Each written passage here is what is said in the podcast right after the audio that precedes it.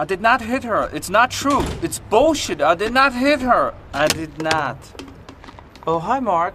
Bienvenidos sean a este podcast. El primero del 2018. ¡Woo!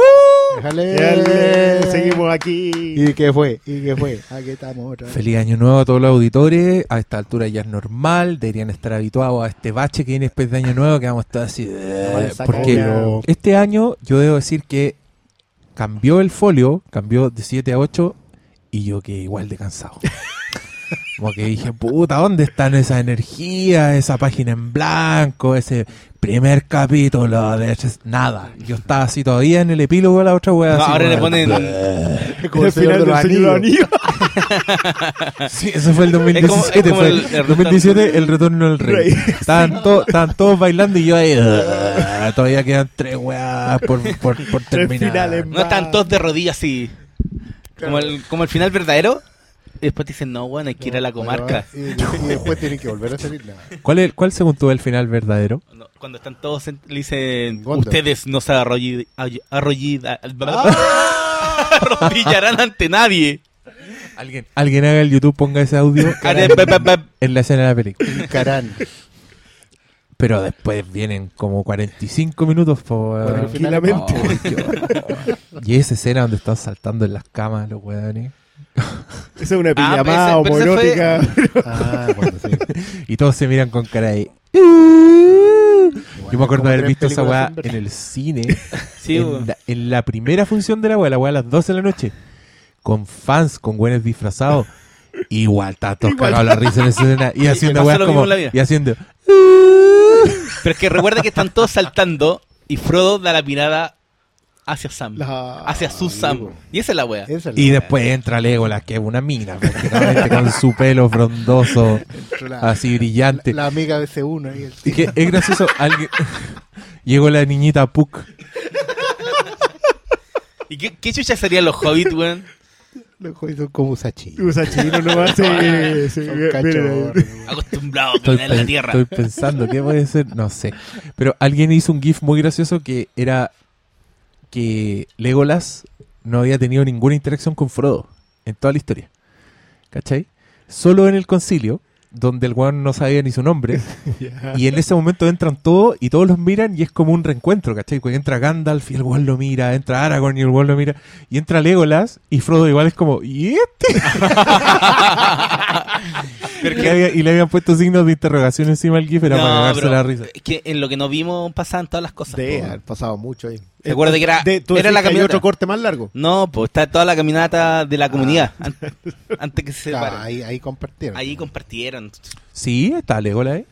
Sí, pues, cuando comparan, comunidad, van todos los buenos de- caminando. Después de esa weá de aquí tienes mi arco y mi hacha. Ahí ¿Cómo se van todos juntos. Me estaba riendo, Caminando. me estaba riendo un GIF incorrecto. O sea, es que no te lo muestran, pero te dan a entender que. Espera, espera, espera, tú que Lo voy decís-. Brokeback Mountain Doom. Sí. Claro, ya. Ah. Se lo, lo voy a buscar porque están Pero, tan pero sí es verdad que están juntos como 15 minutos de metraje. Oye, No, sí, weón, que- el otro día, eh, después de Año Nuevo, como que llegué a la casa y dije, ¿qué weá veo? Nosotros habíamos hablado, no sé por qué, de la comunidad del anillo en tu tienda. Y vengo y la puse. Ah, Sí. A propósito de la, la y puta que es buena la Es película, buena, loco, weón. ¿Cómo llegamos al Señor de los Anillos?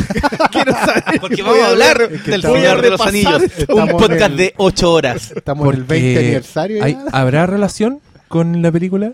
¿Qué tendrá en común? Pensemos. Apuesto que hay un obviamente. hay unos degrees of separation. Eh, Seth Rogen parece hoy. Listo.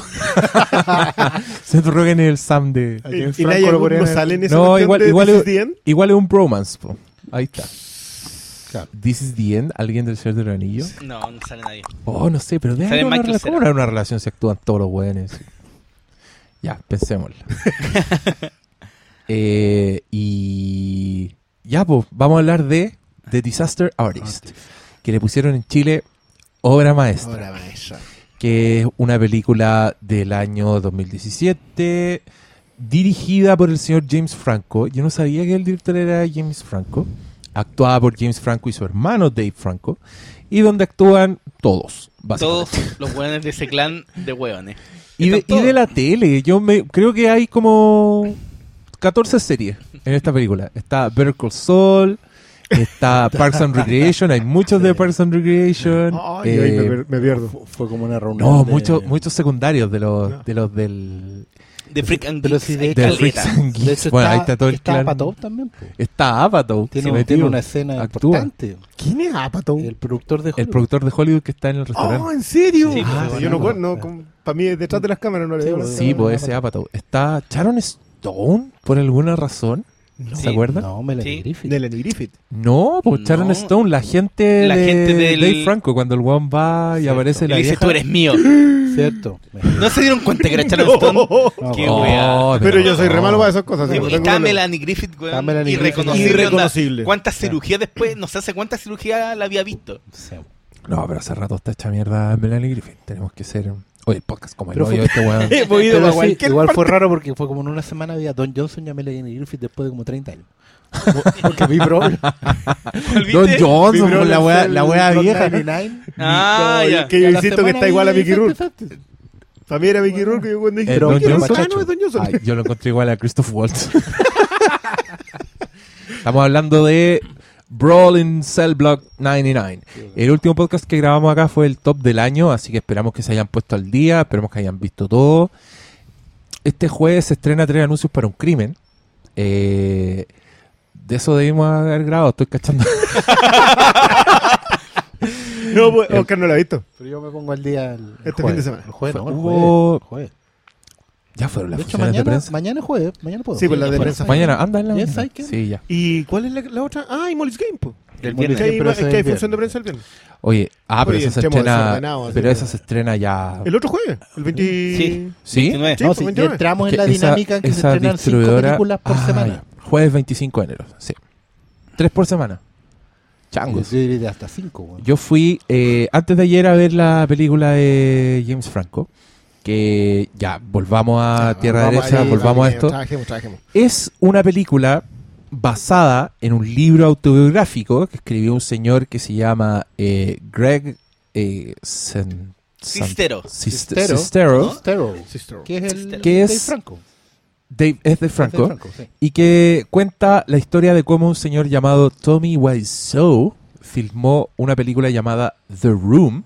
No confundirse con Room, la película del cabro chico encerrado y la Larson mijita rica esa de King Kong. La mala. No, es buena Room. Esta es The Room, una película que es famosa por ser mala.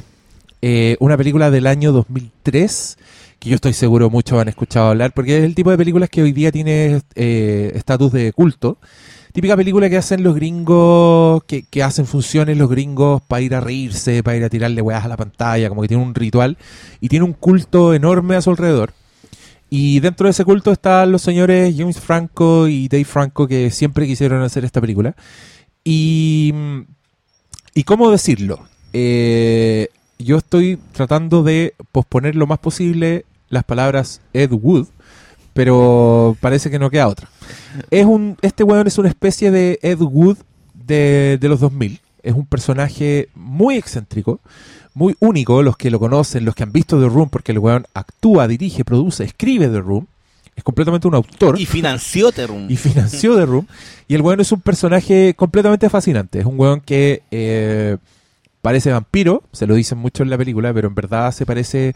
es igual al vampiro jefe de la película Vampiros, la de John Carpenter. Sí. Ah, es la misma weá, es como pálido, pero Pero- largo, Pero euro es un trash. actor, es un actor eh, Europa ah, del Este. Wincott. Sí, Es más que Wincott, Sí. ya. Pero le saca 50 centímetros. Sí, pues, completamente. Y es un weón que tiene un acento súper indeterminado. Es muy extraño como su, su estampa. Es un loco maceteado, que, que tiene como un ojo medio Forrest Whitaker. Y que las leyendas cuentan, y la película lo confirma, que nadie sabe ni su edad, ni por qué está aquí, ni por qué tiene plata. Porque Ni- esta película la financió el Ni loco. dónde nació. Y, y- y ni dónde nació. Es una película que, que costó, se supone, como 6 millones de dólares, que el loco se financió de su bolsillo, nadie sabe cómo, y que cometió un, un nivel de incompetencia que elevó la película a un estatus de, de culto. O sea, es una película que es tan mala que la weá no se puede creer, es verla para creerla. Si ustedes no la han visto, les recomiendo que busquen los compilados en YouTube para que entiendan las referencias y todo. Y si no, da lo mismo porque esta película pucha que se encarga de restregarte en tu cara que la weá les quedó igual. Es como ridículo. Es como, ¿saben qué? Recreamos The Room. Todas las weas que ustedes van a ver en esta película, que, que se trata del rodaje, de cómo llegaron a hacer la película, todos los detalles, todo lo que muestra es increíblemente cercano a la realidad. Y James Franco se ganó el Globo de Oro, que a esta altura la, la gente que da trofeos le encanta le encanta el, el kramerismo. Le encanta cuando al- algún actor se manda un Kramer con otro personaje y James Franco se manda un Kramer con Tommy Wiseau y quedó igual. Había escenas en que yo de verdad dudaba si yo decía, ya, pero ese bueno es Tommy Wiseau. el que- y se acercaba y, y era James Franco. Así la caminata, todo. Es impresionante. Y mm, bueno, la película le fue bastante bien, así como que tuvo muchos comentarios. Y hay harto que decir, yo creo. Así que ya con esta introducción ya sabemos de qué se trata. Eh, ¿Hagamos una ronda o, o qué? ¿Nos lanzamos al tiro? ¿Quién? Nadie quiere hablar. Ya, No, bueno. ya. Buenas noches. Queríamos conversar del Señor de los Anillos. Estaba más divertido. No sé, igual a mí me entretuvo caleta esto. Yo le encontré divertida Mira. esta película. Para prepararse para esta película, yo vi primero The Room. No la había visto, me había negado a verla. Ya. Yo veo películas malas, pero esta weá, como que había visto una weá en, en YouTube, porque ahí está completa con subtítulos. Es súper fácil de ver. Onda, vayan a YouTube y pongan The Room y la van a poder ver. Y cometí el ejercicio de verla, terminarla, Come- Cometí. cometí, el, Ah, cometí cometí. el acto, el crimen, Acometido. vi esa weá y después me fui a ver al, to- al toque, así media hora después, Disaster Artist. Y fue una experiencia muy rara, weón. Es muy raro ver una película de mierda y yo creo que igual valoré un poco más la experiencia porque vi, la tenía demasiado fresco la experiencia de ver la película y ver cómo retratan aquí todo el proceso de producción. po. Que muchos la están comparando obviamente con Ed Wood, pero si hay algo que decir de esta película y que por lo menos que yo sentí, es que igual hay un dejo de burla hacia lo que es The Room. No hay respeto. En cambio, en el Ed Wood de Tim Burton está lo contrario. Y yo creo que eso es lo que marca la diferencia entre dos películas que están tratando de, de igualar y, y casi vendértelas como propuesta emparentada. Yo creo que aquí obviamente disfrutan la weá, pero la disfrutan The Room por ser una mierda y no están ni ahí con elevar de alguna forma su proceso. Saben que es mala, saben que el otro weón no tiene redención y no tiene talento, pero es un personaje. A diferencia de Ed Wood, que lo- en la otra película le- es una carta de amor, ¿cachai? Y, eso es lo que yo sentí que no estaba acá. Porque cuando te, te preparan para ver Disaster Artist, te decían, no, piensa en Ed Wood. Onda, los gringos que me aparecían en, el timeline de Twitter, leí esa wey y como que yo dije, loco, no es, no es tan así. Yo, yo no he visto The Room, probablemente no lo haga. Eh, y siento que, que sí es bueno lo que hace Franco, demostrarte lo mucho que. O sea, lo muy parecida que le hicieron. O sea, esa- esa- hay una secuencia en donde te van mostrando eh, que les quedó igual. Y a mí eso me agradó mucho, porque dije, perfecto, no tengo que ver lo otro para saber que en realidad esto es maldad pura. No, no, no es. Pero lo que sí. Mira, no retrasemos Ed Wood como, como punto de comparación porque, porque lo tienen. Son dos cineastas malos, con muy poco, escasísimo talento, si es nulo en algunos casos, eh, y que hicieron películas. En el caso de Ed Wood, él hizo muchas películas, en el caso de Tommy Wiseau, solo hizo esta. Eh, porque no están los tiempos, ¿ah? yo creo que yo creo que es muy distinto a los tiempos en que Ed Wood hacía cine Mm. y cómo lo hacía Este loco ahora. hizo unos capítulos de serie, eh, tiene unas jugadas pa- en Adult Swim. Yo estuve como Ah, claro, pero, pero todo parte chicas. del culto. Sí, todo sí, parte es que- de- onda es dice, que ahí está- ahí sí, está aquí, viene Tommy Wiseau, el, Claro. el- el director Que- de The Room. que para mí tiene que ver con eso, tiene que ver con el culto a la personalidad. Yo, yo de verdad que creo que lo de Tommy Wiseau, la razón por la que The Room exista es por el ego de Wiseau. La razón al culto a The Room es por el personaje de Wiseau. Y, eh, y yo siento que eso sí eh, lo aterriza muy bien Franco. Yo a mí me cargó Tommy Wiseau. Como, per- como, imbécil. per- como persona. Es un, es un ególatra. Si yo no tengo mayor problema con que el tipo sea un imbécil, ya lo dejé pasar. Pero un tipo con, con, con imbecilidad y con recursos que es capaz de colocar esto en la palestra. Eh, eh, me es mucho más, más, más difícil de lidiar. Y por eso encuentro súper meritorio lo que hace Franco, que te hace entrañable un tipo con el que no te vais ni a tomar un trago, o sea, ni que invite él. Si no hay, no hay, no hay manera, tú lo, lo- lo que lo conoces acá, porque yo sí creo que es la historia de amigos, pero, pero mostrándote al tipo que, que hizo lo que quiso con eso. No, no, no sé si lo que quiso, lo que, lo que salió nomás en función del, de él mismo. Sí, yo creo que esta película hay un momento que tiene como una prueba. Es, es que igual es- creo que su mayor mérito está en esa escena que es la prueba de fuego, como de la. de si tú entras o no con la película, que es cuando efectivamente ellos ya terminaron de filmar y van a la premier. Porque es la escena que estaba también en Ed Wood y, es parte como del clímax de la estructura de estas películas. Que son las películas de construir un sueño y ponerlo a prueba y- y, a pesar de que tú sabes que, porque has visto todo el proceso, sabes que ese sueño se va a romper, digamos. No, vaya a tener una épica de- del triunfo. Estas películas construyen una épica del fracaso. Y cuando están los locos sentados ahí, que es la foto de la ficha, como que está la película, están viendo la película, están viendo la película, es un desastre. Y, y, y Visó está mal, está afectado, porque efectivamente él, es- él es el que se expone. Creo que ahí esa escena es me- es súper meritoria porque en el fondo responde a esta estructura, no es solo un mérito de la película misma, sino de que ahí yo, esa escena podría haber estado construida de otra manera, y incluso es, es compleja. Yo no me tragué totalmente el tema de que Viso aceptó el cambio de juego, ¿cachai? De reglas del juego. En el fondo que, oye, pero todos se están burlando de mí, no, se están riendo, no de ti, sino que contigo, ¿cachai? Vamos, oye, los estamos haciendo felices. Ese discurso es como el más livianito de toda la película. Y es que también yo creo que no se condice un poco con bien- la, con la realidad. Yo no creo que la, la función no fue así. Porque Exactamente. Room fue paul- algo paulatino. Exactamente, no se llenó la premier, ¿cachai? La cuestión no, no partió así. Y no Pero dentro de la, pero de, incluso dentro de la, de la fantasía de la historia, digamos, es cuesta creerse eso. Que el buen en dos minutos se dio vuelta y, y ya, y se convirtió a sí mismo en una celebridad, ¿cachai?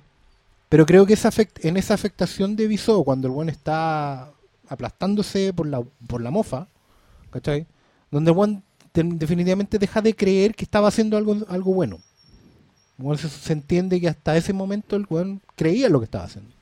¿Cachai? Él, él juraba que había hecho una película, y juraba que lo había hecho bien, que había escrito una gran obra, ¿cachai? Porque estaba muy expuesto, al final era una película de su vida, de su, de su visión del mundo, ¿cachai? Pero creo que ahí hay un, clic pequeño donde yo creo que la película se me salva, no porque se puede haber ido por el caño, se salva porque siento que ahí es donde hace una conexión genuina con lo que es James Franco como entertainer. Yo lo sentí muy honesto en ese momento. Y ahí también como que se me termina de armar la película en el sentido que entiendo que esta es una película que, a diferencia de la otra, de Ed Wood, inevitable, Inevitable. la otra efectivamente es, es, un, es un relato de la épica del, del cineasta. ¿Cachai? Como el más malo de todos es de los nuestros. Inclusive él, pues esa es la Claro, y es, y es un, y es un culto a, a- a su trabajo, a, a su, a su esfuerzo. Pero es otra personalidad Pero, pero- también. sí, po, pero tiene que ver con que esta, ahí, ahí se hace honesto, porque en el fondo es, desde fuera de la película James Franco viene a convertir a Wiseau en un, en un personaje de culto.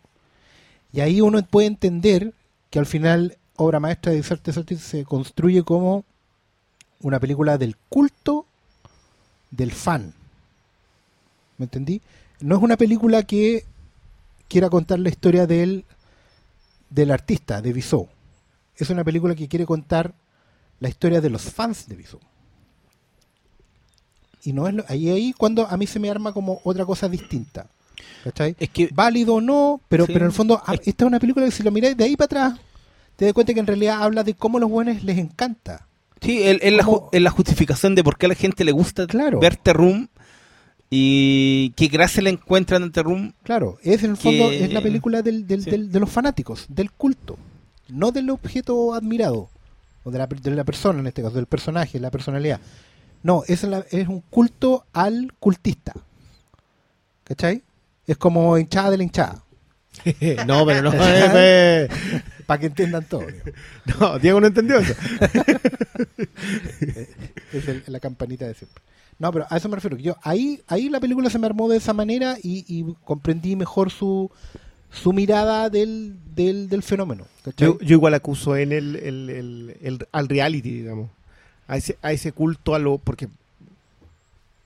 Yo no sé si alguien se cree todavía que los realities puedan ser eh, algo no guionizado. Nadie. O sea, que, que, eh, todo lo que está pasando está eh, conducido de alguna manera para producir determinadas cosas. Y yo siempre emparenté la generación que consume reality con, eh, con el culto a Wiso. Claro. Porque Ahí- son ahí- autoconscientes de sí. Ese, ese es el punto. Eh, a Hay difer- un- cuando- ¿cachai que en el siglo XX hablamos de, como de la cuarta pared. Las obras nunca rompían la cuarta pared y si lo hacían era justamente como una excepción de. Porque las películas existen como en un mundo aparte, que está al otro lado de la pantalla. Los que están dentro de la pantalla, antes o después de la creación de la película, no saben que tú existes. No son conscientes de ti. Ni, ni tú puedes entrar en ese mundo. Acá la- las barreras con el reality y con, y con este tipo de cosas ya se rompieron. Está todo mezclado. ¿Cachai?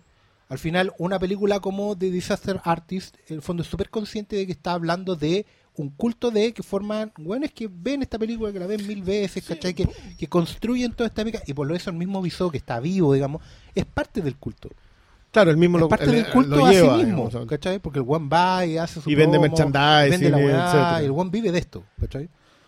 Es Sí. cuático, porque en el fondo él, él quizás construyó, sobrevivió a un fenómeno particular, pero hoy en día la audiencia construyó otro nuevo. Que el que culto a, la- del a esta culto, maldad. El culto del culto. ¿Cachai? Qué raro que. O sea, me gusta mucho la lectura. Pero no siento que sea. o sea, si es que lo perseguía, solamente en el desenlace en donde lo entrega. Porque antes de eso te alimenta todo un proceso. Te alimenta una historia que, que al final puede no tener mayor incidencia. O sea, no- Claro. Lo que te decía, no es una historia de la amistad entre Wiso y Cistero. No, no, no No, es. no, no. Porque si es, como, eso. De hecho, una favor, suma no. de anécdotas. Claro. Pero tiene que ver con eso, porque en el fondo son anécdotas que todos los cultistas conocen. Está la weá de la, de la, del que se tira en el balón de fútbol. Está la No, muy escena. estúpida de- la película. Y, la eh, escena- eh, Bien, bueno, perdón, en- en para, la película- en la película yo hay un momento en donde elige mi polola, loco. ¿Por qué conche su madre se están tirando esta pelota en medio de la calle? conversan, no tenía, claro. en- mientras conversan, no tiene sentido. Y la película parte con esa guay y me dijo, ahí está, po. Y cachai Claro. como que tiene esos pequeños detalles. Si yo creo que al final la gracia de esta película eh, es que constantemente está en una dinámica de esto es una mierda, esto es una mierda, esta película que están haciendo es una mierda, esto es una mierda, pero, y de repente están poniendo los peros tratando de explicarte dónde está el valor. Sí, es- esta película al final es tratar de buscar el valor dentro de la mierda, que algo igual de ser un ejercicio... Pero no está. Yo siento que nunca, nunca pretende decirte que The Room Es que el- es no, algo po, valioso. El, el valor del, dentro de la mierda al final es que la gente la valora como Por- una por basura. valorarla. Por eso, Por eso, por- y esa, pero- esa es la gracia de la película. Pero valora, la- la que la valora para hacer una gracia del culto. Porque tipo. es la audiencia la que se valida en la obra mala. Todos estos buenos que van a las 12, 1 de la mañana a un cine a tirarle huevas a la pantalla, como decía el Diego, a fumarse caños, ¿cachai? A, a huevear con la cuestión, a hacer cosplay de. A decir general, todas las frases de... Todas las huevas de Todas memoria. ¿cachai? Esa hueá es una manera de validarte porque eh, es, una, es una forma de decir que nos seguimos divirtiendo, ¿cachai? Estamos divirtiéndonos y nos vamos a seguir divirtiendo, a pesar de que jamás, porque, eh, insisto, es súper autoconsciente todo. Nunca vamos a llegar a ser estrellas. De hecho, yo hacía la- también la lectura de que entiendo sup- muy bien que James Franco se identifique con Bisou. ¿Cachai? Porque efectivamente, ojo, la, la carrera de Franco igual siempre ha estado ahí como, como coqueteando con el cine en serio. Bueno, dirige una adaptación de William Faulkner, que es uno de los autores más importantes de la literatura norteamericana. Es una película callampa, tiene 4 de 10 en, en, en- ¿cómo se llama? En. Metascore, ¿cachai? No, ni siquiera en Rotten Tomatoes, si nadie la ha visto. weón. ¿Cachai? Entonces, y el buen está siempre como intentando, ¿cachai? Eh, Yo, de- yo creo que al contrario. eh, yo no, no quiero hacer un juicio de valor por ello, pero yo creo que James Franco sí podría estar en el cine en serio eh, y en la televisión en serio y en la industria en serio si no estuviera volado la mitad del tiempo. Es que, es que Si no tuviera voy. las juntas que tiene ¿Cachai? también. A eso voy. ni siquiera eso, ni siquiera eso, porque esta película igual la hicieron con Rogen. Sí, Que, no, que es un son tipo los que, tres. que es el que no actúa, el- digamos, el- no, no eh, es... Son Franco, Rogen y el, y el compadre que nunca está en pantalla, que es el, como el que escribe Goldberg. Goldberg, Evan Goldberg. Eh, eh, Los tres hacen la weá. De hecho, supone ustedes, que- ustedes no, no creen que James Franco está exactamente donde quiere estar. Sí. Para mí James sí. Franco es una historia de éxito. Yo creo que el weón y el que esté volado siempre es parte de su Es que, éxito. Es, es parte que de yo, su... yo lo veo en el otro lado, yo lo veo, yo entiendo perfectamente el punto de vista y yo creo que el, el tipo quiere rendir exactamente lo que está rindiendo y es algo que lo identifica, por eso sigue ahí. Tú lo, yo, lo, he- yo lo he visto, The Deuce, yo no lo, no le he podido recomendar en su eh, Justa medida. en su justa medida porque de En verdad que no, lo- no logro todavía armar la majestuosidad que tiene esa, esa serie. Pero ahí Franco te da clase, o sea, de los capítulos que dirige, son una cuestión que tú decís, ya, si tenía este pulso, ¿cómo así te hicieron? Para mí, un weón que ha hecho eh, su primera, una de sus primeras películas fue un telefilm de un weón que admira, que es James Dean. El weón Dean, sí. hizo de. James Dean y después terminó haciendo a Tommy Wiseau. El weón se Ah, dio, se dio vuelta, Y y se dio vuelta a sus propios sí, referentes. hay hay una historia hay de un- James Dean. Es que esa weá es interesante. ¿Sí? Mira, yo ya voy a procediendo a hablar de The Disaster Artist. Para mí fue una experiencia súper frustrante por varios motivos. Uno de los cuales fue que sentía que la weá rozaba cosas súper buenas, súper interesantes, pero que no hacía nada con ellas. ¿Cachai? Uno de mis, pensami- de mis pensamientos permanentes era, yo decía, Tommy, Tommy Wiseau tiene razón como personaje. ¿Cachai? Este weón, lo único que lo transforma en un chiste es que el weón no tiene talento y no la hace. ¿Cachai? Pero todas las weas que el weón dice son heroicas. El weón es, loco, sé tú mismo, persigue tus sueños, si nadie te pesca, hazlo tú mismo, no escuchís las weas que te dice el resto. Son todas las weas que si te, si te las ponen en un biopic de Stanley Kubrick, de Orson Welles, de todos los weones grosos del cine, vos estarías aplaudiendo, weón, así, sí, este weón es brillante. ¿Cachai? E- Este weón no, es un chiste. Y durante mucho rato yo me preguntaba, puta, ¿por qué si este weón está diciendo lo correcto? ¿Cachai? Si está haciendo lo correcto, está haciendo lo que el weón lo transformaría en un héroe, ¿por qué no lo es? ¿Cachai? Yo estaba pensando ya, ¿qué es el talento? Cuando el loco, yo creo que tiene razón, cuando el weón dice, Kubrick trata mal a sus actores. Kubrick hace 700 tomas de los planos hasta que le resultan, ¿cachai? Yo estoy haciendo lo mismo. Esa era la defensa de Tommy Wiseau durante el rodaje. y yo decía, ¿es verdad? Stanley Kubrick llevaba a sus actores al colapso nervioso, trataba mal a sus actrices, a la actriz del resplandor, está documentada esa weá. El loco hacía una cantidad de planos que eran incomprensibles para todos en el equipo técnico, igual como eran incomprensibles para este weón. Pero este weón parece vampiro, eh, hace puras weas, no entiende cómo funcionan las películas, ¿cachai? Pregunta cuánto dura un guion, todas esas weas, todos esos detalles. Yo estoy de acuerdo con ustedes, la película es muy entretenida. Yo estuve harto rato así como riéndome y todo. Pero mi expresión empezó a cambiar ya cuando empecé a cachar que no había más que burla para Tommy Wiseau, lo que dice Malito. Sí, Como ese que es como, llegó mi- un punto mi gran que ya- con la película es ese que para, para No- yo no comprar hay matiz. sí po, No- para, que, para yo comprar que haga una película como esta sobre una mierda película que yo no sé por qué vi y quiero recuperar esa hora y media de mi existencia porque no tenéis que ver Terrum para No, no, no, ya a mí me quedó clarísimo, sí. Pero es ese ese ese ese tono burlesco eh, que están abordando sobre su propio tema y, y que está implícito. Es como que estos buenos se están como alejando de la película. Se, se alejan de The Room diciendo, ya, nos gusta, pero sabemos que es una mierda. Y en, es- en ese juego como que que no le, no le encuentran más valor que, Es que ahí- que ahí lo le- que ellos disfrutan. ¿cachai? Yo creo que eso es consciente porque es parte de lo que de la lectura, por lo menos que yo le doy, que es que efectivamente el eje termina pasando de, de la mirada de Baiso a los realizadores, al culto, a los que admiran The Room, a los que hacen The Disaster as Artist, ¿cachai? Los que validan, los que le dan la razón a Baiso, somos los que estamos mirando y estamos, ¿cachai? Los que lo, los que lo convierten en héroe, digamos, son los de afuera. Quiero que es una experiencia que termina de construirse afuera. Es paralela y simultánea al mismo tiempo. Yo- pero a mí, a yo lo comentamos antes de con Diego, yo igual vengo muy confundido con esta película porque eh, a mí hay ciertas estructuras, lo que acaba de decir el Diego, por ejemplo, que la película va para un lado con el personaje y, eh, y lo abandona a su suerte después. Y lo abandona a tu suerte. Sí. no lo abandona la suerte del personaje, sino que te lo deja a ti. Y te lo deja a ti para que, eh, después de todo lo que construyeron, en realidad ni siquiera es como que lo construyen, sino que lo construyen inestable para después patearlo y botarlo. Sí. Entonces, por un lado, surge la lectura que haces tú, en donde el fan supera al adorado, al seguido. y lo supera porque lo que pretende en realidad es validarse a sí mismo. Me gusta mucho esa lectura. Eh, ahora, yo igual creo que esto es lo que conocemos de Wiso. Conocemos su comportamiento para hacer The Room y conocemos su comportamiento después de que The Room es un éxito fracaso. O sea, es un fracaso Claro. como película, pero un éxito como, como producto de culto. Y eso es todo lo que sabemos de él. Eh, y en ese proceso de, de que sea todo lo que sabemos de él, nos entregan esa información solamente para que nosotros tomemos una decisión sobre el personaje.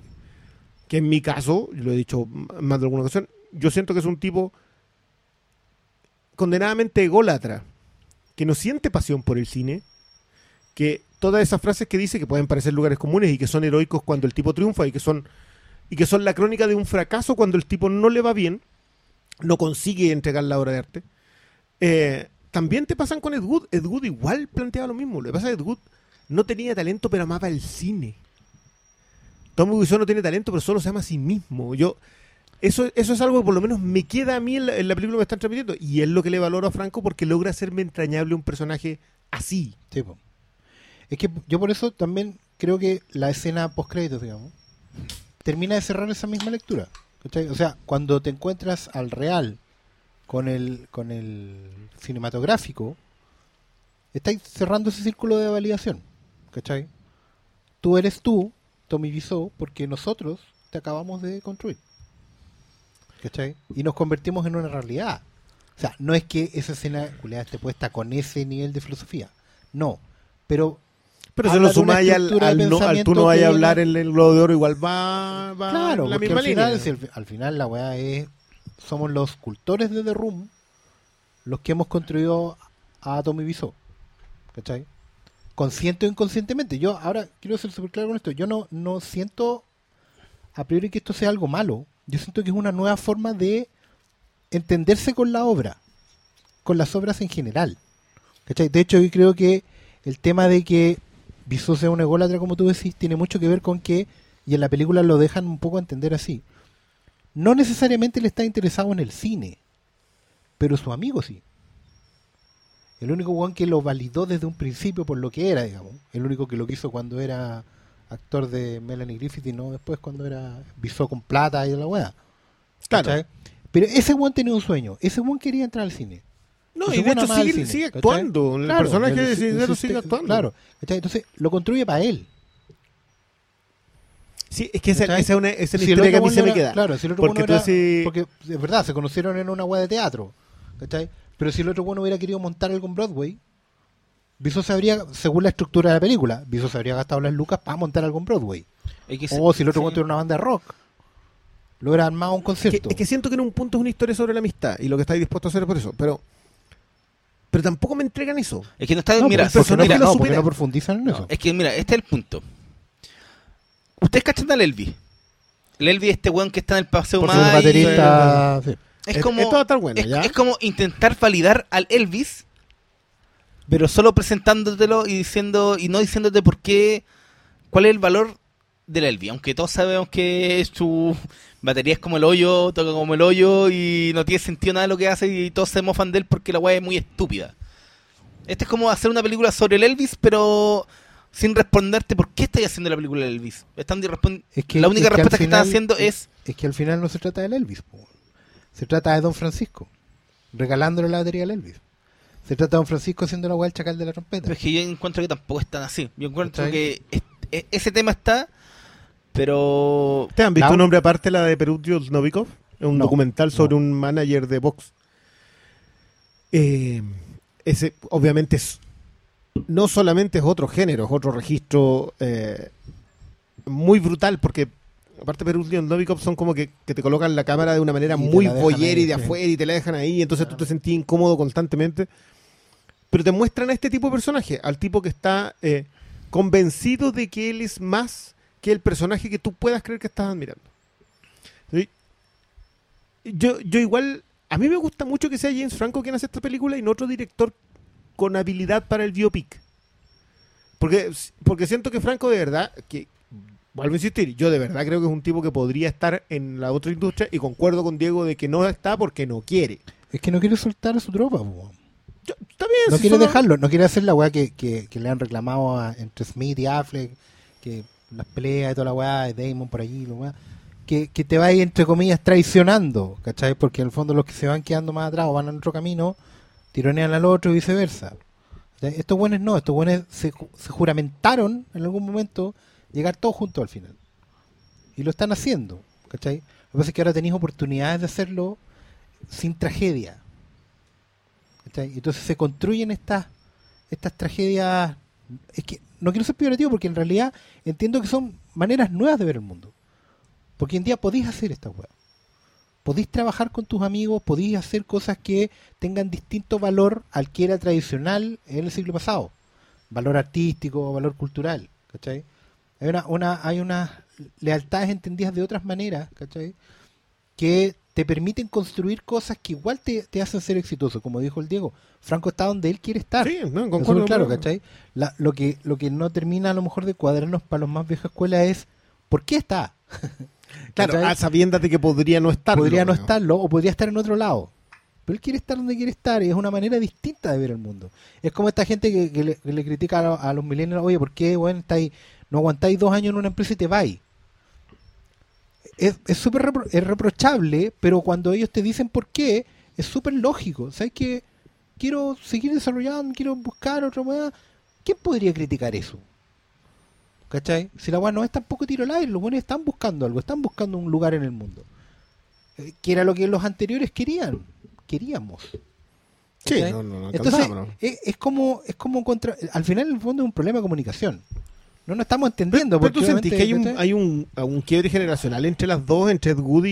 y, eh, Yo siento y que yo, yo sostengo que son cada una de su siglo. Es que, claro, yo creo que también igual el valor es, es que te muestra que cualquier one puede hacer una película. Ese es el punto, ¿cachai? que- porque, porque en la, en época de Ed Wood no era cualquiera. Sí, pero en Ed Wood sí te demuestran que cualquiera puede hacer una película. Independ- Porque, sobre todo porque más encima que Ed Wood se lo cree. O Sí, sea, po. el- el- la, la, la escena gloriosa de, de esta es esta es por la, por la que me van a recordar. eh, que está reconstruida acá también. Que, Sí. que la hacen, pero. Pero tú colocaste una Instagram story en donde colocáis la, la cara de Dave Franco primero, en donde que está ri- riéndose. Todos los demás. Y claro, y la de Wiseau después, todos los demás. Que era, y es muy bueno porque te dice que Wiseau tampoco entendió el fenómeno. ¿no? po. Entendió la admiración, entendió el aplauso posterior, o lo, o lo abrazó, pero no Y sé se si subió la ola. entendió. De hecho, mira, Claro. podemos, podemos recordar como claves de Ed Wood que sirven para la comparación, digamos. Ed Wood termina con esa escena donde toda la tropa, la misma tropa de leales, ¿cachai? Se van todos en la lluvia a, a celebrar. Y tú sabes que esa agua es trágica, es lo más triste del mundo. Porque sabes que no la hicieron. Claro. ¿Cachai? La música te lo está diciendo, la historia te lo está diciendo, no lo hicieron. ¿Cachai? Pero el weón encontró una familia. Que es lo Sí, único que, va a que, tener que es algo muy Y la fundamental. película también más encima es consciente porque te dice que en el fondo saben que vamos a llegar hasta acá. Porque el resto es, es muy deprimente. Ed Wood siguió intentándolo. digo, Para eso están los carteles. Ninguno la hizo, ¿cachai? Porque es la historia del siglo XX, ¿no? Al fin del cabo. No la hicieron. Porque no había un culto, como ahora, que te salva. Sí, de hecho el culto de Ed Wood es cuando ya Ed Wood El no culto está. Ed Wood ya no está, po, el culto- Ed Wood nunca vio esa wea. Thor Johnson tampoco vio, se vio convertirse en la, en la máscara de Halloween más vendida, ¿cachai? Dolores Fuller tuvo que salirse para tener un éxito con Elvis, ¿cachai? Ninguno la hizo. Criswell siguió haciendo predicciones malas hasta que murió solo. ¿cachai? Vampira perdió una demanda contra Elvira que le robó todo el show. Todos se fueron a la mierda. Todos, todos, todos, todos, todos, todos, ¿cachai? Y la- es una, una tragedia. En cambio, Artist es, un- es una épica, es un triunfo. ¿Cachai? Yo creo que es al revés, weón. Yo creo que es al revés, porque a mí lo que hace Ed Wood tan entrañable es que Ed Wood igual es épica y te da la sensación en la película de que los personajes obtuvieron lo que tanto querían, ¿cachai? Este weón quería trabajar con Bela Lugosi, trabajó con Bela Lugosi. Quería trabajar con Vampira. El weón al final está en éxtasis viendo su propia película, incapaz de ver el bodrio que hizo, ¿cachai? Y la weá es triunfal. El weón entra a una premier donde es un éxito, ¿cachai? Y de hecho esa es una de las, es una de las mentiras de Ed Wood. Porque Sí. Ed Wood es súper fiel a la realidad, pero esa weá es mentira. Y ahí yo entiendo el propósito de los guionistas que yo encuentro secos, que son los weones que hicieron, han hecho muchas películas así. Hicieron la de Andy Kaufman, hicieron la de Larry Flint, Sí. hicieron The People vs. O.J. Esos son los guionistas de, de Ed Wood. De- Wow. Y los buenos distorsionan esta realidad para darte esta épica que tú querís que el personaje tenga. En The Disaster Artist se lo niegan. ¿Cachai? El buen no tiene el momento triunfal porque, y hacen un énfasis así, bien vulgar eh, desde el punto de vista de la realización, con las carcajadas de la gente durante la película. ¿Cachai? La gente está cagada de la risa y se está riendo de la película, no se está riendo Sí. con la película. Y Tommy Wiseau está horrorizado viendo esta weá. ¿Cachai? El weón está. Es el afiche. Es como Dave Franco está cagado de la risa y el weón está como diciendo. Weón, yo pensaba que nadie me quería y es verdad. Nadie me quiere. ¿Cachai? Yo encuentro que el intento de darle como. Como la vuelta y que el weón ahí mismo decía sí, produjo una reacción y quedar contento, encuentro que es como otra vulgaridad que hizo James Franco en esta película porque según lo que, lo que a mí me tinca que pasó es que esa weá llegó con el tiempo, ¿cachai? Yo creo que, yo creo que incluso ahora Tommy Wiseau debe resentir que. Porque el weón no quería hacer una comedia. ¿Cachai? El weón quería hablar de la vida, quería decir. Para él, The Room era. Un melodrama, po. Era Sí, en la cama. Sí. El loco quería hacer, por eso se llama The Room, porque el weón decía, en la habitación pasa todo, en la habitación tus amigos te traicionan, perdís el amor, ¿cachai? Y el weón lo hace con una torpeza impresionante, pero el weón tenía intenciones así grandes, ¿cachai? Como hablar, hablar de la condición humana, eso es lo que quería hacer el weón. Y te muestran esta película así, y también te lo muestran muy solo. Que eso es lo que no tiene Ed Wood. Ed Wood tiene una familia, ¿cachai? El, único personaje, el único personaje que no entiende a Ed Wood es la Sara Jessica Parker. Y el guan encuentra una polola que lo entiende. El guan encuentra una polola que lo deja ponerse el chaleco de. ¿Cómo se llama esa weá? Angora. El chaleco Angora. Y que nunca volvió a casarse. Esta película es como Ed Wood, donde todos los demás personajes son Sarah Jessica Parker. Incluso Dave Franco. ¿Cachai? Porque el weón se queda con él, pero igual está cagado la risa al lado de él en la película. ¿Cachai? Claro, lo que pasa es que ahí yo encuentro que es más torpe, pero igual deforma la realidad. Sí, sí, completamente. pero, el- pero yo siento que deforma la realidad eh, saboteando la propia película. ¿Cachai? A mí me pasó que yo cuando veía esta película lo empecé a pasar mal. ¿Mm? Y cuando llegamos a la escena en que están todos cagados de la risa, yo sentía que estaba viendo una película donde. Puta, el mariscal de campo hizo una película sobre el perdedor del curso, se disfrazó del perdedor del curso y se rió del perdedor del curso. ¿Cachai? Eso siento que era esta película. Entonces por eso me complicaba tanto, como que yo decía, puta, está bien hecha. eh, la weá de ponerte en paralelo la- las dos escenas impresionantes. Sí, es como, eso wow, la weá eso es, para eso, hermosa, hecho. ¿cachai? Es, es para eso. Pero. Pero sigue siendo, incluso eso es el mariscal de campo flectando sus músculos, ¿cachai? en detrimento del, del pobre weón. Y otra cosa que quiero decir, y esto ya es súper personal, pero quizás a alguien le pasó, yo en mi vida he conocido Tommy Wiseau. Y, y por lo que hablaba con mi polera, ella también ha conocido Tommy Wiseau. Weones que lo dan todo por el todo, pero no tienen talento. Y que están convencidos de que tienen talento. Y son weones que sufren, son weones solos, ¿cachai? Eh, yo, un conocido que todo hace mucho tiempo era un loco que, que creía que era cantante y había hecho un disco y todo. Y era un loco que era muy freak, además, físicamente. Era. Puta, súper Tommy Wiseau, así un weón raro, como que tú lo mirás y te produce entre fascinación y entre ganas de hacerle bullying, ¿cachai? Como que te dan ganas de hacerle bullying. Yo, Si yo- ojo que esos dos conceptos Franco. creo que están acá. Completamente, Sí. están acá, pero creo que uno se lo gana. Sí. Y creo que. eh, y, y no puedo evitar pensar que, que- que todos los intentos por redimir a Tommy Wiseau de la película no cuajan. Porque creo que no son legítimos, weón. Yo creo que estos locos solo se querían reír del weón. Y puede que sea una, una visión condicionada por el gesto de los globos de oro que yo lo vi antes de ver la película y que yo lo encontré así muy feo, weón. Porque que lo entiendo, porque incluso después eh, creo que James Franco dijo algo al respecto y dijo que Tommy Wiseau es un weón muy impredecible cuando tiene el micrófono. Entonces que el loco no, lo dejó hablar por miedo a que se tirara una chuchada, porque hiciera una Sí, claro. incorrecta para el programa de televisión.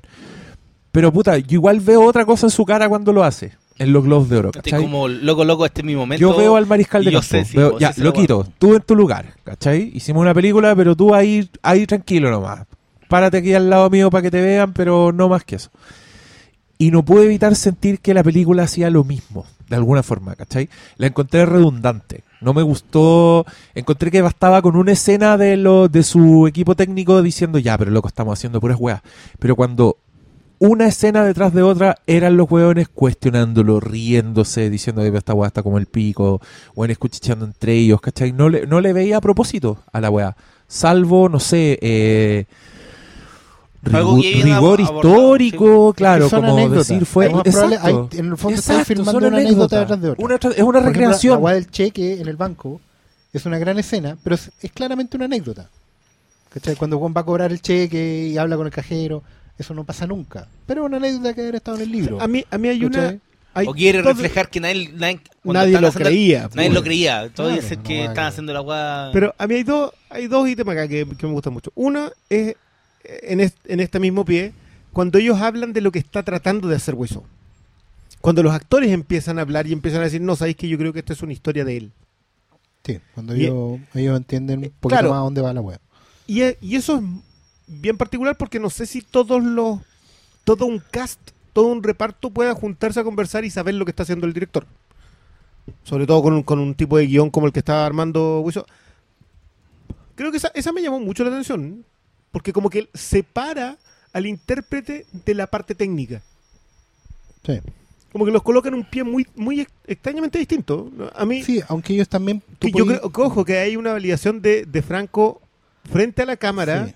por sobre el técnico que debe haber tenido el alrededor tras la cámara durante muchas, O sea, claramente muchas el- ocasiones. El, director de foto y el, el asistente de guion eran unos conches su madre. claro, pero, pero, no se van mientras cobran. Y claro, pues, a mí No. no me despedí. Esa weá era como... No, pues, y, y obviamente el momento más emotivo lo dice la, la vieja cuando dice yo tra- eh, vivo como 80 kilómetros eh, eh, sí, y el, sí. el y, y lo, todo lo vale cuando estáis frente al plato. Es que Claro, ahí es como el, el- Sí. yo encuentro que es donde están los puntos más valorables de la película. Claro, pero hay también otro detalle que es que siempre valida el intentar actuar. Mm.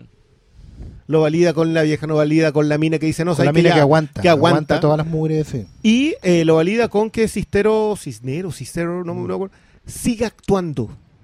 Sí, Pese a que no tenía era- talento alguno. Ah, pero- y que era no, más interesante no, también. pero pero- tenía pero lo talento. También lo valida con la escena de Brian Cranston, que, que encuentro bastante buena, por cierto, que, que creo que es uno de esos ejes en donde tú podéis decidir qué personaje apoyas y qué personaje no. Claro. Pero a mí la, la otra escena coincidente con Ed Wood es la de la de Judd Apatow, Sí. la, la de Orson Welles. Que está que Mm. son dos visiones, porque la- en las dos se enfrenta a ídolos, a gente que en realidad la hizo Sí. que en el caso de Orson Welles era increíblemente talentoso. Esa escena- yo, no, yo no sé si esa escena ocurre. No, Si alguna escena Ed no. Wood se encuentra con De Orson hecho, Welles. esa escena no. Y de hecho, No, esa escena es, es falsa. Ah, completamente. no, y, y de hecho es, ese Orson Welles es un Orson idealizado, porque en ese momento, cuando estaba filmando Set de Mal, ya era un guatón. ya, por supuesto. no era el, el peinado de, de Citizen Kane. No, Pero- Pero a mí me gusta mucho en- esa escena en- por eso. En Ed Wood, esa escena, el actor es Vincent Donofrio, Sí, que es igual a Orson Welles. Y la voz, la hizo. La voz la es hizo otro- Maurice LaMarche, que es un weón eh, que hace la voz de Cerebro, en Pinky Eh, Cerebro. Pinky Cerebro. Y Sí, la voz de Cerebro está basada en la voz de Orson No, si te importa, no quedó conforme con Donofrio y fue a buscar el doble F. Pero voy a que esa conversación responde a otro cine. Yo, me, me gusta mucho el leer que Ed Wood representa el siglo XX en ese sentido. Sí. Eh, mientras esta otra conversación en que sabéis que sáquenlo de aquí, eh, tiene que ver con el hoy. Porque también hay una diferencia con el, con el que no sabes si es solamente un fan acosador o pueda llegar a tener algo de... Claro, hay pero- canales para pero, seguir pero el sabes que tienen, tienen una súper buena lectura en eso también, de que Franco sigue hablando de sí mismo en la película cuando coloca a los actores por sobre todos los demás. Porque el director es un buen que, además de obviamente ser un poquito desagradable, porque, bueno, es una Bueno, situación incómoda, por la plata. pero Juan lo tortura ahí mismo y le dice lo que le han haber dicho a todos los buenos en Hollywood. O sea, vos no tenéis talento, valís callampa, no se te ocurra lo peor que me ha pasado aquí. Y le tira la, la pachotada de, antes de. Lo mata antes de sacarlo, para que el buen no vuelva más. Claro. ¿Cachai? Eso estaba. Eso en realidad no está en Ed Wood. En Ed Wood nadie al buen le dice Nadie lo no siga. desanima. De hecho, el, el- la entre comillas, eh, el buen más realista es el productor de Silver Screen Classics, que era el, el buen que hacía películas como por mil dólares. Bueno, dice, yo hago, Sí. yo hago mierda, weón, yo hago pura mierda y la weá. No, pero ya, filo, haz tu weá. Haz tu, haz tu poesía, haz tu Glenor Glenda, weón. Glenor. ¿Cachai? Bueno, incluso cuando le, le enfrenta al realmente tus películas son callampa, le dice ya, pero hazle igual. ¿Cachai? Y es como, pues incluso, bueno, es que son otras estructuras, ¿cachai? Porque Pero Ed Wood va del viaje... eso? En, en, en- en Disaster Artist que, que Franco te muestre lo terrible que es el bullying hacia, una, hacia un personaje que, que está intentando ¿sabéis y qué? que a la vez le haga eso a Yo Wilson sigo, es finalmente. que yo sigo sintiendo que el buen Sí, habla del bullying. Esa es la wea. Tú tenés, Eh, Mariscal de campo. tú tenés razón, pero el buen lo que él está actuando como un mariscal de campo, pero no quiere que le digan mariscal de campo. Ya, Que es pero- una wea, pero es que es una Mira. wea muy siglo XXI. Es una wea como que. Y es ¿quiénes- una weá muy mariscal de campo. ¿quiénes, quiénes hacen bullying hoy día, ponte tú? Hoy día, hoy día. Ah, ¿Quiénes hacen a bullying? meter, ya, no de- son de- los mariscales de campo, No. ¿cachai? Son los- El nerd vengativo. Los fans de nerd- Star Wars. el- claro. el- USS Callister. Para allá Callister, vamos. mira, para allá vamos. Black Mirror. entonces hay una suerte episodio. como de, de dualidad rara porque se hace bullying sin que sin querer reconocerse como un, como un bullying. Nadie quiere ser un preppy, ¿cachai? Nadie se corta el pelo y se pone esa chaqueta para andar por el mundo de preppy. No, ¿cachai? Nadie quiere que lo reconozcan como tal porque quieren tener lo mejor de dos mundos. Quieren poder hacer el bullying, pero seguir siendo víctimas en el fondo. No ser los villanos, pero sí poder hacer maldades. Es una dualidad muy de gusta ahora. ¿cachai? Es una dualidad muy de ahora. Y tiene, yo creo que tiene mucho que ver con eso. Yo creo siento que Franco está hablando de él mismo toda la película, porque efectivamente bueno, le está haciendo bullying a, a Piso, pero es un, es un bullying moderno, ese bullying como que que al buen lo tienen en la pandilla, al buen lo invitan a los carretes, lo van a buscar, o le, le presentan minas en el caso, o al revés, ¿cachai? Eh, el buen lo tienen ahí, a diferencia del antiguo bullying que te sacaba fuera, al empollón, digamos, aparte Claro, lo pero- tenían pero fuera de lo la marginaba ahí. Claro, a Clark Kent, ponte tú en, en la Superman de Donner, el weón no lo llevan en el auto, el weón se tiene que ir solo. ¿Cachai? El bullying moderno no, pues el bullying moderno tiene al, al- a la víctima aquí debajo del. Estoy haciendo el gesto de agarrar a alguien en la cabeza con. Y hacerle con un el coscorrón. hueco del- claro, con el hueco del brazo. Eh, Eh, porque lo- eh, lo eh, tenés ahí. es Beef Tannen con McFly. Con McFly. Cuando lo agarran y le pero, dicen. pero, "Ah". pero hoy en día Tannen se lleva a McFly, ¿cachai? Lo anda trayendo con él. Es una weá como que Sí, hoy día- yo hoy soy día- tu amigo, ¿Sabes qué? pero A igual mí te voy a bullear. me- Entonces me- por eso tú aguantas el bullying. Me gusta mucho la referencia a Volver al Futuro, porque yo de verdad que creo que Volver al Futuro es muy futurista, valga la redundancia, en el remate, cuando todo se ha vuelto. y cuando todo se da vuelta. Porque el nerd, el papá de, de Marty, le está anticipado. haciendo- le- anticipado. anticipado. la, revolución del le nerd, está po, haciendo el bullying al que ahora es el perdedor. Porque no pudo, porque no, porque llega un momento en donde el con éxito es el tipo que fue Cuando le dice- inteligente. el- cuando le dice, oh, Biff, quiero asegurarme que estás dando la segunda capa de... Exacto. y, es, y es muy anticipado de verdad. En- en verdad. ¿Sí? Y el, y el one se transforma en un, en un escritor de ciencia ficción. O sea, lo que te hacía nerd es tu éxito en el futuro. Claro. Y esa weá en 1980 y... 85, 85, 85, ¿Tú crees que hay una, el, el mismo CMX decía que no le gustaba, el Bob Gale y CMX conversaban de eso en, en- están los documentales de Volver al Futuro que no les gusta la visión materialista, Bob Gale sobre todo, Sí. que no le gusta la visión materialista que tiene el remate de Volver al Futuro, porque son exitosos solamente en ese nivel. Mm. Y tienen actitud, No con son solamente plata. necesariamente mejores personas. No, solo claro. tienen plata. De hecho, la actitud que tiene eh, papá McFly no es de una buena persona. para nada. ¿Cachai? Pero son exitosos materialmente hablando. Entonces, cre- yo de verdad que creo que es muy aplicable acá, porque lo que hace. Es, es muy buena la idea de que Franco se lleva al amigo para hacerle bullying. Es- Al es amigo, que- entre comillas. ¿no? Es que hay una, hay, hay una suerte de evolución que hubo en el matón, ¿cachai? Eh, en los últimos 20 años. Y de hecho, Franco estuvo en la serie que te mostró la evolución del matón. Que fue esta. Freak and la-. Freak and Geeks. Porque él era, él era un outsider, pero que se comportaba como preppy. En algún momento. Pero él, te- él era víctima. ¿Cachai? Por las circunstancias, por la vida. Porque en algún momento en la, la sociedad gringa y occidental, por, por extensión, finalmente, se empezó a permear. ¿Cachai? Ya no eran solo los buenos del barrio de allá contra los buenos del barrio de acá y los negros fuera. ¿Cachai?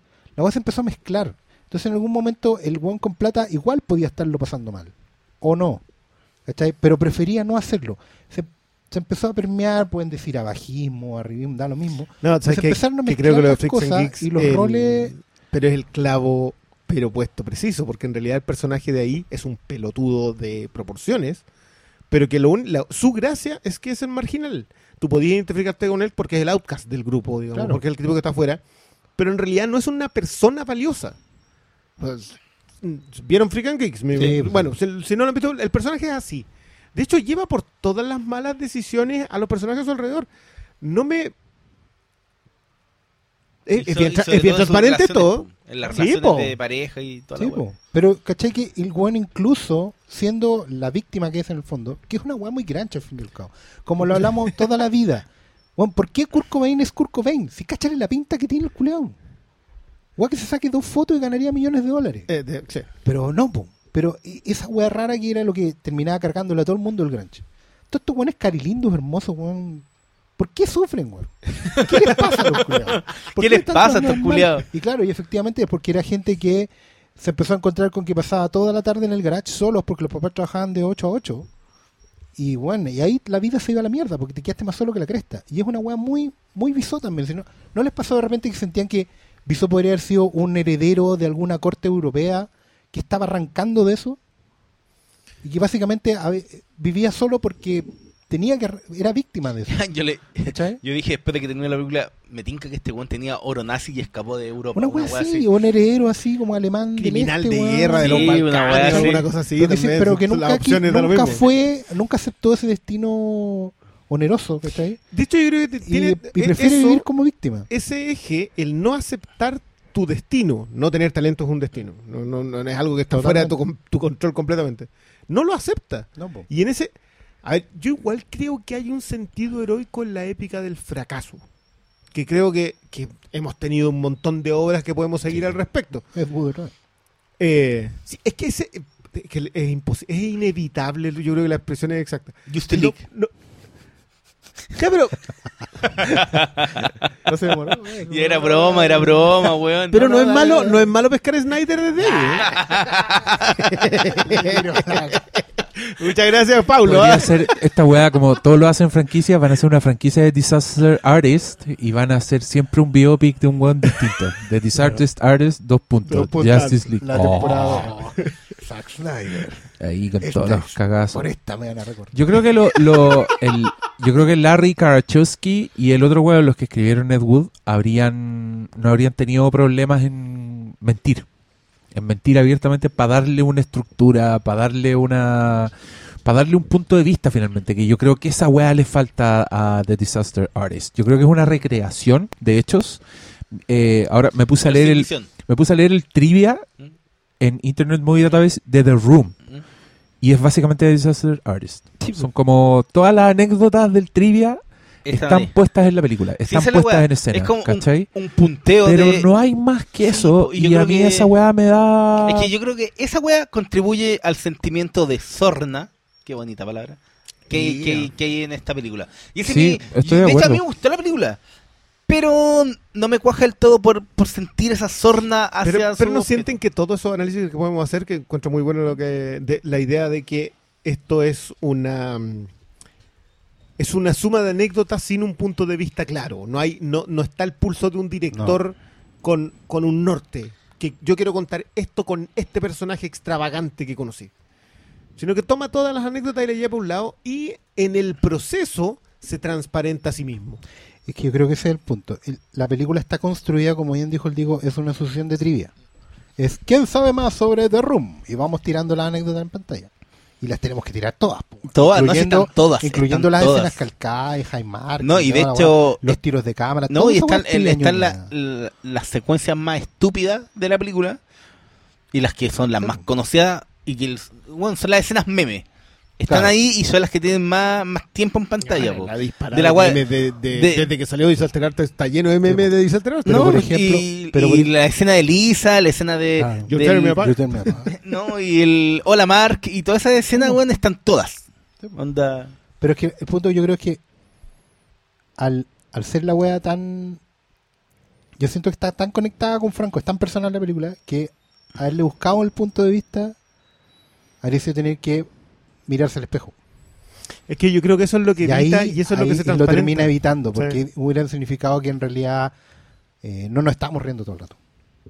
Hubiera terminado es que no mostrando deberías. la weá O sea, que, claro, ese es el punto. Yo encuentro, ya, independiente de lo que yo pueda sentir por un personaje como Tommy Wiseau, que, que reconozco que, el- que un tipo absolutamente sin talento pueda recurrir a los recursos que, que tiene para armar esto, me, me produce todo tipo de contradicciones.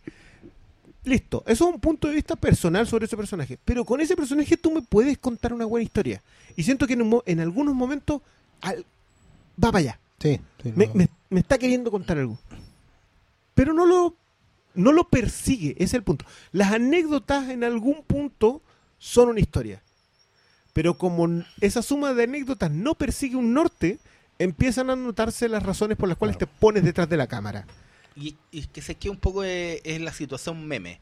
Yo después de ver The Room, eh, como estábamos en YouTube, eh, decía el siguiente video, decía eh, Tommy Wiseau en Star Wars. Veía ese video después de ver la película y bueno, es demasiado gracioso. Es metieron al weón en las secuencias de Star Wars, en las precuelas, weón, y la weón es muy divertida con los diálogos de The Room. Es para cagarse la risa. Weón, es para cagarse Y, la apa- risa, y la aparece Luke y el güey le dice, oh, hi, Mark. Pero weón, yo me- no lo había visto y lo- me cagué de la risa, pero tanto.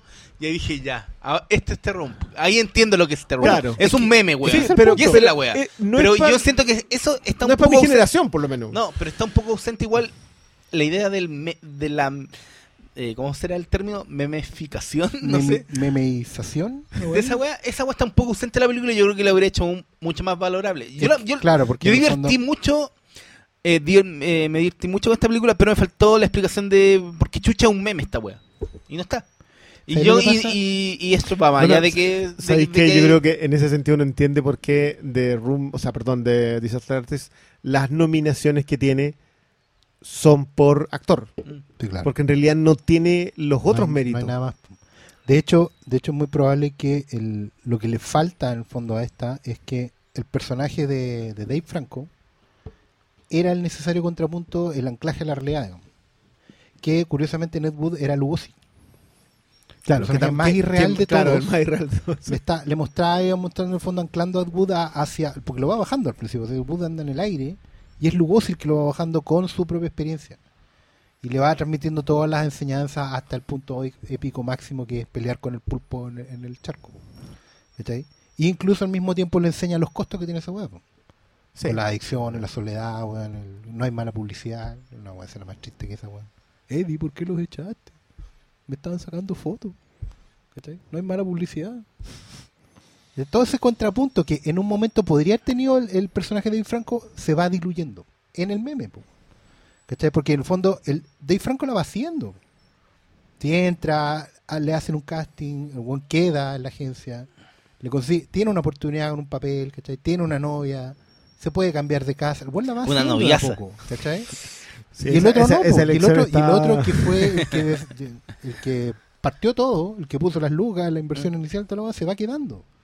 Pero ahí la película se diluye en, en- En la anécdota. en- claro, en, la me- en todos los memes posibles de ¿Sabes la qué? A mí, a mí hasta... Es que si- sí, si pues, eso el meme, hubiese sido- pero no el porqué del Es que meme. ese es Claro, el punto. Si tú me hubieses contado. Porque aparte que le dais otra, otro cariz. Ya, perfecto. Esta película es un meme generacional, si queréis, o un meme en su totalidad. Porque es burlable, sí. Es, es atacable, es convertible. es- el- la posibilidad de hacerle bullying está. Pero si tú le das un trasfondo al meme, te cambia el sentido del meme. Es que deja de ser meme, pues, el meme no tiene contexto. Ahí está el punto. Nunca Ahí está el tiene punto. Contexto. el- a- que es justamente lo que pasa acá. Como que siento que la suma de anécdotas no alcanza para darle el contexto al personaje ni a la obra. Claro, se queda en el meme. Eh, eh, remata, digamos ahí. Sí, y que, y que también es- es súper injusta la comparación como desde, desde los, los objetos, que en este caso son Ed Wood y Tommy Wiseau, porque Ed Wood tiene mucha más historia, porque weón estuvo mucho Claro. más años, el loco era un cineasta, si tuvo, tiene una filmografía, Tommy Wiseau es un loco que Que hizo una se farrió 6 millones de dólares haciendo una weá, una sola weá, ¿cachai? Entonces, y el loco es tan enigmático que quizás no, no hay más que, que explorar, quizás había que esperar más, quizás quizá había que hacer un documental con el weón, quizás hay que seguirlo en su vida, no sé. Pero a O mí me... o pa- me- extrapolarlo en, en algún momento que el mismo Franco viniera y termina, sale del cine y no sé, weón, un monólogo el weón, qué sé yo. A mí, a mí Ay, yo estuve mucho rato esperando diciendo ya, viene la escena que, que va a definir esta weá, viene la escena. Pensé por un momento que iba a ser esa escena en que el weón lleva obligado a Greg a, a hacer un... a recrear la escena en que los weones decidieron perseguir su sueño, ¿cachai? Yo dije, ya, aquí viene, aquí, aquí vamos a entender de qué se trata esta weá. Y no... No, pues, anécdota, de nuevo. reproche nomás. claro. Así que, pucha, igual, igual es bacán. Yo creo que sirve para conocer esta historia y porque a mí siempre me, ha- me han apasionado la- las historias de cineastas freaks o de freaks cineastas. Porque todos Eh, podemos ser uno. Que, es, que, es que yo creo que es un subgénero en verdad, además. Sí, Sí, bueno, en el Fantastic Fest siempre hay un documental de Sí. hueones raros que hacen películas, ¿cachai? Y Y Cazador Blanco, Corazón. Negro, ¿cachai? Tú podéis partir de una anécdota súper específica para contar. Bueno, Cazador Blanco, Corazón Negro en realidad te muestra un- a, a un personaje en una anécdota, pero en esa anécdota te define a, a un cineasta entero. O sea, no, no es. detalles. y claro, Inf- En- no, tú, da detalles. Ah, perdón, eh, Infórmale a la gente. Cazador Sí. Blanco Corazón Negro es una película de Clint Eastwood sobre John Huston. Eh, que en realidad no es una película sobre John Huston, sino que es cuando él ocupa eh, a la reina africana para ir a cazar a África. Básicamente esa- hizo una película como Chiva para ir a Como Chiva para ir a cazar. La reina africana es una joya, pero obviamente esa- eso no está en duda. Nunca lo pone en duda Eastwood, sino que básicamente te dice, este tipo tenía este comportamiento, esta era la clase de persona que era, eh, con un con un cierto sesgo de admiración profunda. Eastwood no, no, no, lo, no lo evita. Pero claro, es parte de un subgénero de contarte historias de directores eh, con mucho más. Sea, No, no es. Ed Wood también te cuenta la historia de un cineasta. Sí. Con, con mucho menos, pero también te cuenta la historia un cineasta. ¿Y, y cuáles más tenemos? Está Hitchcock, está... Peso en Biopic. No, no, no sé si cuenta. Ah, Y ahí tendríamos cuatro. Películas, así, películas propiamente tales. Puta, me pillaste. Porque, claro, en Sunset Boulevard está Cecil B. DeMille, pero, es- pero es un personaje de fondo. Aunque, bueno, en rigor Sunset Boulevard sí es una de estas. De un cineasta en particular. A ver.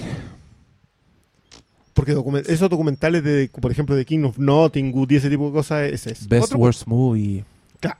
Esa se acerca. Best Worst Movie. Es, es Troll 2. Que también tiene cosas Y- parecidas. Que eran es- unos. y es muy bueno ese documental. Es súper bueno y, que lo, y que lo hace un... Lo hace el niño de Troll, po, weón. Troll 2, que es una película que no tiene nada que ver con Troll, la hicieron unos weones... Creo que son italianos que Sí, llegaron sí, y sí, metieron sí. plata y eran unos weones que no hablaban Y- inglés. No, pues le hicieron, hicieron- el, esta en el medio callampada. oeste gringo, así como perdido en Y, Texas. y así. Worst Movie es, co- lo hace el, el que era el actor niño de la película, ya treintón, y entrevista a los del elenco, los siguen cómo se transformaron en figuras de culto, los sigue a las convenciones, que los gringos, weón, No, Sí. pues, o sea, actuaste en una película cutre, mala sí. y de puta, toda la vida fuiste a las convenciones a cobrar 20 dólares por un autógrafo y la hiciste. Y, te muestran que a los weones le, hay uno que es el actor que es dentista, que igual el loco es como, bueno, es un dentista, es, bacano, así, es millonario. Pero al weón le encanta haber actuado en Troll 2 y va a las convenciones y es como celebridad en su pueblo y la weá es súper entrañable, ¿cachai? Es, es- es bonita. Pero, ¿quién más? Tenés razón.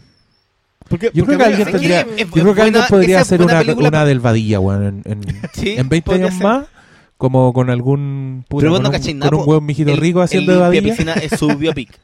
Ese es su biopic. Ahí está. El mismo debería ser. No, pero bueno, vean, vean la película de Troll 2 y es muy buena. O sea, es un documental. ese, ese se llama Best Worst Movie. para ¿Cómo se llama el de Uganda? interesado. Porque, porque ese lo viste en el del 2016, ese yo no lo cachaba. El de Uganda se llamaba Black. Oh, fuck mi memoria. Ya, Black pero lo, algo. ya, pero lo vamos a buscar porque ese, Puta, ese voy a googlear de- Uganda Black. Amigo Google. Black. Bueno, para, para contextualizar, el de, el de Uganda es esas típicas películas que ustedes ven así que le, le plantan una explosión encima y hay alguien contándote la película. Eso hay un documental que te Bad explica por Black. qué. Bad Black. Bad Black. Vean, negro. bu- no, Bad. Ya, Mal, negro, malo. Busquen en YouTube una weá que se llama Opening Scene. Está en YouTube. eh, es para cagarse la risa. Eh, creo que contamos esta weá en un podcast, pero eh, resulta que en Uganda es un país muy pobre. No llegan películas. Eh, no, no es Uganda. No, sí es Uganda. Uganda. Uganda. Es un país muy analfabeto. entonces llegan películas gringas, pero para comercializarlas no las subtitulan porque hay mucho analfabetismo y nadie sabe inglés, entonces las, les ponen un- una Y- voz en off encima. y no hay plata para el doblaje. Y el loco inventa la película. ¿cachai? Entonces tú puedes ver Duro de Matar y encima el weón te dice, él es Bruce Willis, no John McClane, Bruce Willis. Perdió a su esposa. Y así ven, ven películas en Uganda. Entonces apareció un loco, un cineasta, que fue el único que empezó a hacer películas en Uganda y como esa es la única forma en que ellos ven películas, la película tiene una voz en off, que es un VJ, que te da la bienvenida. Es como, bienvenidos a Bad Black. Ahora veremos a nuestro protagonista. Y aparece y el guante cuenta toda la película. Y weón, es hermosa. Porque uno, te cagáis de la risa. ¿sí? Yo en verdad me reía descontroladamente de la weá. Porque, porque además tiene sentido el humor. ¿Cachai? Como que el weón tira tallas encima. Está- están muy conscientes de que su película es pobre. ¿Cachai? Y, y te ponen como conflictos internos. De repente te comenta cosas como. ¿Se acuerdan? De repente tenía santos temporales, ¿cachai? Y aparecía una mina media mijita rica, entonces el weón decía, ella es la niñita de la escena anterior. ¿Cachai? Como que te está diciendo weá así todo el rato.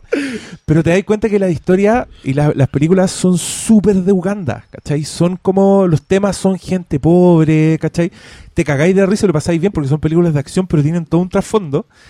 Y, y además las hacen ellos, las hacen, lo hacen, porque tú una niñita muy maltratada, que es terrible porque la película los adultos la a patadas la tratan a la cabra chica y para ellos es muy normal, ¿cachai? Eh, de verdad era una niñita pobre que la trataban mal, ¿cachai? Y los buenos actúan de sí mismos. Y, y- y el documental que yo vi, porque yo vi la película y también vi un documental sobre este tipo de cine, los hacen en comunidad. Y, y los locos decían que el cine de Uganda le había hecho muy bien a la comunidad porque los pendejos ahora, en vez de andar weando, drogándose, matándose, entrenaban artes marciales para actuar en las películas de este weón, ¿cachai? Y, pero, pero en verdad es súper indescriptible. Busquen en YouTube Bad Black, vean el principio, se van a cagar de la risa y se van a interesar porque y este weón ha hecho muchas películas porque le salen cinco lucas las películas, ¿cachai? Yo, yo tengo un amigo que está a punto de comprarse las películas porque te dan, te dan el número donde pues, las puedes comprar en BCD. Sí, es po. el nivel de Sí, tecnología que hay. Y dijo que en realidad lo único que le asustó fue meter el número de la tarjeta de crédito al. a la- porque mejor Pero pero creo que la- nada. Creo que las películas tienen crédito y en los créditos aparece el teléfono del Te weón y tú lo puedes llamar. no, si es otra weá. Y, es- y es hermoso ver cómo otras culturas producen cine, consumen cine. No, weón, Bad Black, gran valor. ¿Por qué empezamos a hablar de esto? Ah, porque gente, cineasta... cineastas sí, que hayan sido re- Cineastas no. Puta, ojalá que James Franco no vea Bad Black porque ahí va a aparecer el weón maquillado, cagándose la risa, los negros, ah, negros culiados, pobres, jajaja, no tienen efectos especiales. la weá. que, este que acabamos de meter a, a- ¿Es lo peor que le podemos hacer? ¿Decir que es un bully? ¿A Franco? Hoy O sea, día no, po. Hoy día no, digamos, pero, pero Hoy nosotros. cosas peores de él. No, las peores cosas ya se las están diciendo. Sí, po. No, pero yo, ¿sabéis que yo me... Siéndote franco, Franco, yo igual me banco a James Franco. Se encuentro que el weón es bueno. Y a diferencia tuya, yo me cago en la risa con las comedias weonas que hace con sus amigotes. yo igual, Ay, yo, yo- yo yo me no divierto puedo. mucho con This is the End. Yo sé que es una mala película, pero bueno. Yo creo que divierte. Pal Palbrión esa es la Eh, peor es la peor película. de esa, es la peor Deberían película. hacer una película sobre el making of de... Bri- Briones viendo the Y ahí Briones No, con, no, no, no, con la misma ya cara, con la misma cara de tortura. Tommy Wiseau en el Es afiche que de que este Disaster no- Artist. No, no es capaz de disfrutar aquella escena en donde el weón de. Puta, el weón que siempre hace de malo en esa película. El, ac- el- el actor pesado, weón, de barba, el gordo. Ah, el, el de... Acá hay de, de pegar en los No, cachos así en la pasada. Sí, güey. No, sí sé de qué me estás hablando. Un güey- Es un güey que parece El- chileno, en verdad. Que sale en la serie de HBO, weón. Sí, del, del beisbolista. ¿Cómo se llama ese? güey? Oye, hoy día mi memoria está... Danny McBride. Ese. Sí, este no puede valorar cuando Danny McBride saca a un weón a un lelo y es Channing Tatum. Sí, son- no, son graciosos esas weas. Ah, ok. Eh, pero bueno. ¿No has visto? Es que vos no has visto Llega. esa Sí. No, si la pues si ni la vende. Se niega a vender no, esa película. No es que me niegue, no está con subtítulo y no he podido conseguir la subtitulada. Y tampoco la No intento. Ni lo intenta. Qué mentiroso. Ya cabros, gracias por escuchar nuestro capítulo dedicado a esta película de Disaster Artist. Vayan Ahora verla. cierre, ahora Sí. vamos a hablar de Black Mirror, así que ustedes Sí, no van no, a ninguna parte. No, ¿Para dónde crees, No, Carlos? no, yo quiero despedir solo que vayan a verla igual si está, está buena, pero... No, está buena. Pero No, vean- sí, una película- no, es una vos me película que- la película de Troll 2 y puta que es buena, loco. Best Véanla. Worst Movie. Sí. Sí, yo mm, igual voy a esperar un documental de Tommy Wiseau, creo que puede ser más, Viene más, una más cosa ahora rico que se llama The Best más rico. Friend. Porque va con la R entre, entre paréntesis entre, entre la F y la I. Ya, ya. Listo. Y, y vayan luego porque las películas en estos meses no van a durar casi Nada. Sí, porque época de se estrenan las películas premiadas y apúrense. Probablemente ver la cuando semana de estreno o la, su- la siguiente. Ah. Chucha, día es más. miércoles, vamos a subir esta weá y ya la han sacado cartelera. Ahí queda el podcast Cagó. votado. Como, igual que el pobre Tommy Wiseau. Ah. Ya, Ya, cabros, con esta nota deprimente, buenas noches. Buenas noches.